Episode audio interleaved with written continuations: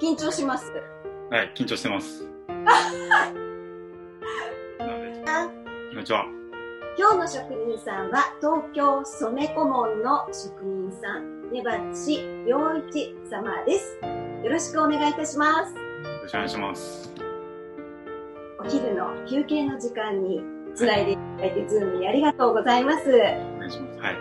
まず後ろに、あの、二つの反物がかかっておりますけれども、はい。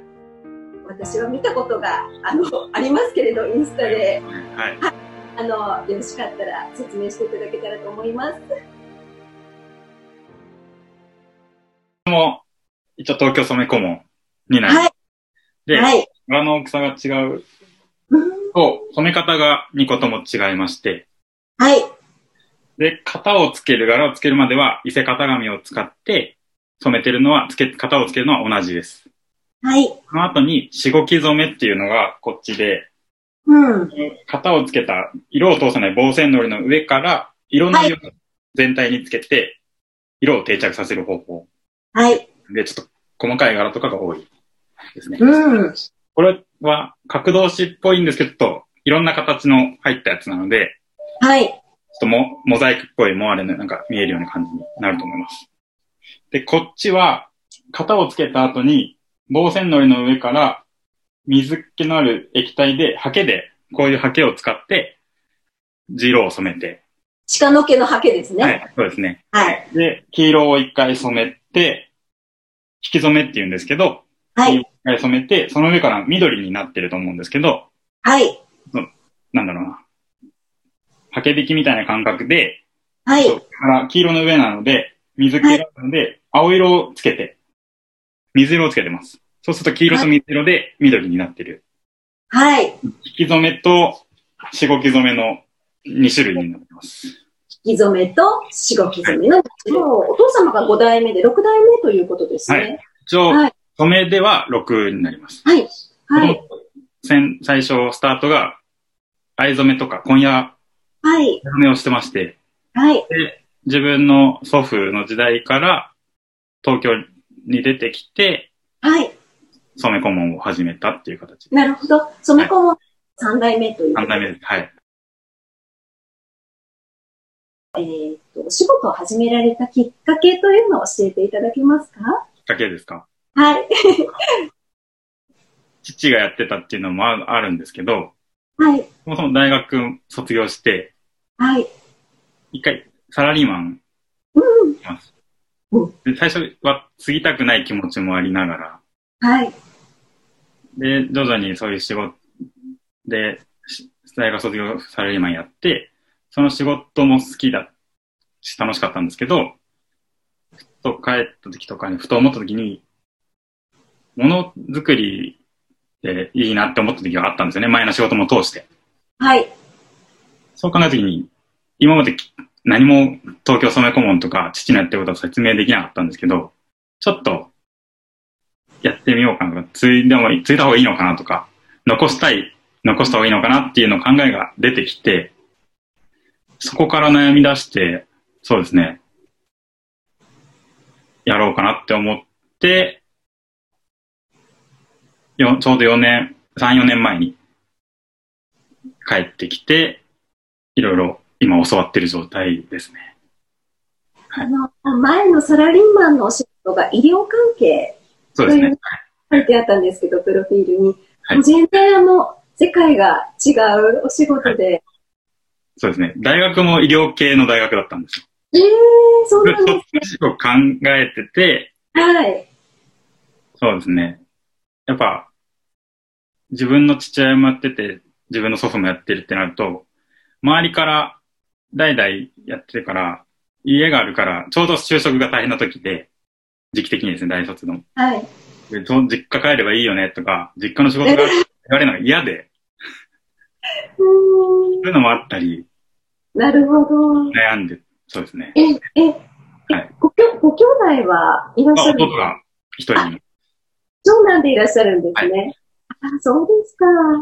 そうですえね。ーじゃあ、4年前に、やはり、はいお家着物を残すためにも、都合とお決めになられて、はい。はい。者の知らない方に簡単に説明するとしたら、どのようにお伝えしたらよろしいですか特徴ですよね。はい、難しい。東京ソメコモンの特徴イコール、エロゴモンの特徴になると思うんですけど、ははい、もう今、この画面で見れてるように、はい、実際、エロゴモンは遠くから見たら無地っぽく見えるけど、はい。近くに寄ったら柄が見えてくるっていう感じうのーん。うーん。特徴だと思います。で、はい東京の染め小紋は、こういう白い生地、うん。生地を仕入れて、もうここまでを全部一括で、一つの工場でやってるっていうのが、他の産地とは違う、うん。うん。他のうん。う産ん。業ではない、うん。うん。そこが一番の特徴かと思いますね。うんうんうん昔は武士の神相で、はい。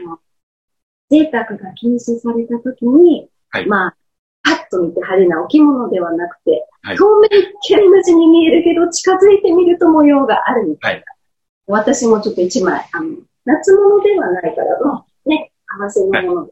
これ、だから多分、映っていると、ピンクに見そえうでるすかね。ピンクに見える。も。近くに見ると、まあ結構すっごい細かい型紙がそうですもう一つ一つのペンがものすごいって、ね。で、これは、エッモンはもう、あの、お茶席とかね、あその、うです茶会に着れるっていう非常に重宝するもので、はい。私は、あの、結構、あの、大好きなんですけれども、はい お仕事へのこだわりっていうのは何かありますかこう僕なりのこだわりみたいな。こだわりか。うん。こだわりは、まだ全然、3、4年なので、で、止はい。めてますけど、はい。そこまでです。父みたいにすごい細かいことはできてないんですよね。細かいからというか、はい。じゃないのもあったり、ちょっとしたミスは多分毎回出てきて、はい。こだわりは、やっぱミスをしないこともそうですけど、はい一個一個大切にするっていうことと、はい。新しいことをやりたい気持ちはいっぱいあるんですけど、年齢とか考えてまだできるかなとは思うんですけど、はい。やっぱ一個一個前進んでもやっぱ戻って前やったことを見直していくってことが今自分の中では大事なことでうーん。思ってまうん。す。先々に気持ちは言ってますけど、技術はちゃんとやっていかないといけないのかなと思って。はい。に、はい。一応、東京染め込む、まあ、伝統を受け継ぐ工芸品ということで、はい伝統というものについて、えー、二番さんがどのようにあの考えていらっしゃるか、もしよろしかったら教えていただけますはい。伝統ですよね。そんな偉そうなこと言えないんですけど。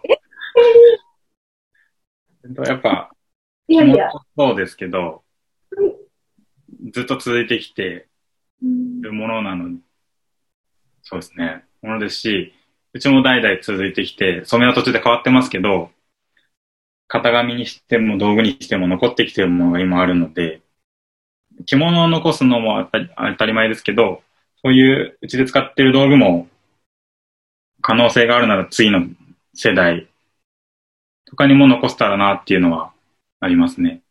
全部を一個の道具にしても、なのでうん合ってる、今のちょっと緊張して質問に合ってるかどうかわかんないんですけど、頭がパニックなんですけど、そうですね。もう一個一個、うん、自分の、なんだろう、やりたいこと、とか、なんですかね、いいところも伸ばしながら、基本の伝統というか、つながって、つなげてきているものを大事にして、プラスアルファ自分のも入れられたらな、というのはあります。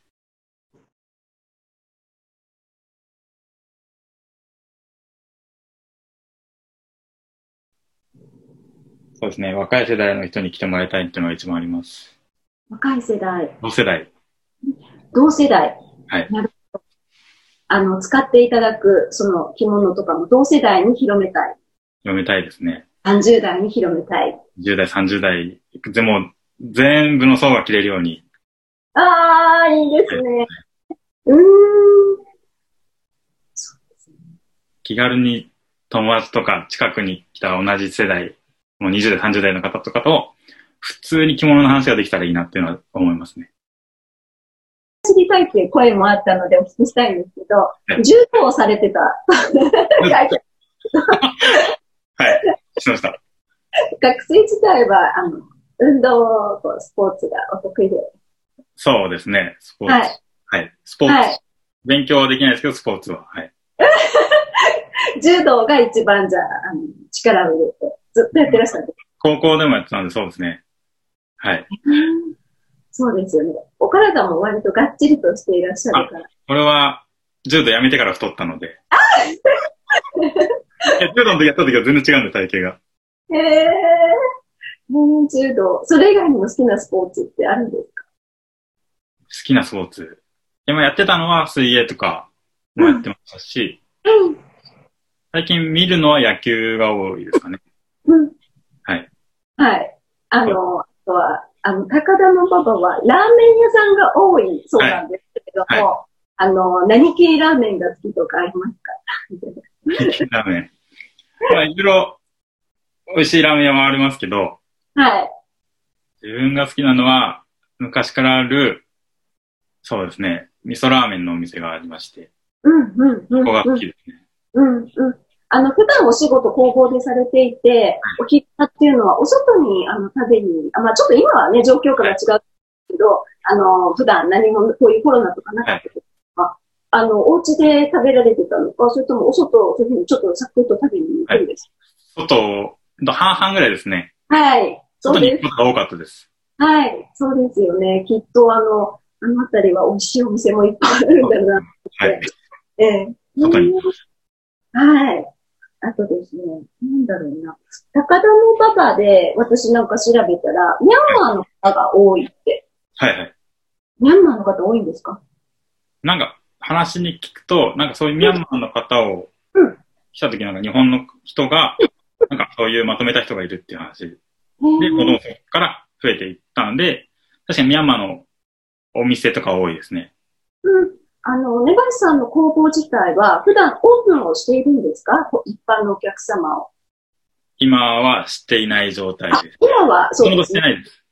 あ、ここそはう見てです。ないです。はい。あ、なるほこど。れ見普段てないですねそんなに受け付けているという場所じゃないんですね。そうですね。そうすると外国人がなんかあの、例えば、この前のその染めの小道じゃないですけど、体験をしたいというときは、はい自分の工房ではなくて、自分たちが外に出てって、はいこう、しているものを見せるというデモンストレーション。そうですね。そういう形が多いですね。多いです。はい。うん、あちこちにやっぱり呼ばれてこう、ね、やられるんですかそうですね。呼ばれれば行きますし、うん。体験だけで、小学校とかそういうところにも行ったりもしますし、えー、小学校にも、そしてその大きな長板を持っていくんですかもう体験のか、体験なので、もう簡易的にできるような状態で、あなるほど。はい。えーできるというかもう体験してもらう片付けを。はいはい。で子供たちとか外国人とか、日本人はもちろんね、そうです。い、ろんな方にこの作ってる過程っていうのも知っていくとより、もしかしたらこう東京染め込むの魅力がはよいり。伝わるのかなと思って。最近もうストーリー的な感じが必要になってきてる感じするので、そうですね。やっぱり見ると、ね、体験もするととても興味が湧きますね。たはいだ見てもなんかよくわからないので、はいそういうのが皆さん見てみたいのかなと。あちこちの展覧会も行かれて、本当にお勉強熱心で、なんか今後、あの、 東京染め込むを背負っている、あの、職人さんとして、ぜひぜひたくさんご活躍いただきたいと思ってます。そしてだからこそ多分あの、いろんなところで今新宿区のそのルミネですとか、ユニクロさん、いろんな多分職人さんにスポットを当てるときに呼ばれて、こうね、あの、フォーカスをみんなきっと期待をして応援していると思うので、なんか、はい、嬉しいです。ありがとうございます。お昼はまだお召し上がりになってないですね。あ、そうですね。はい。はい。すいません。ありがとうございます。はい、あの、じゃあどうぞ切ってください。私お待ちすいしまてせん。ありがとうございまありがとうございます。す。はい。いただきます。ください。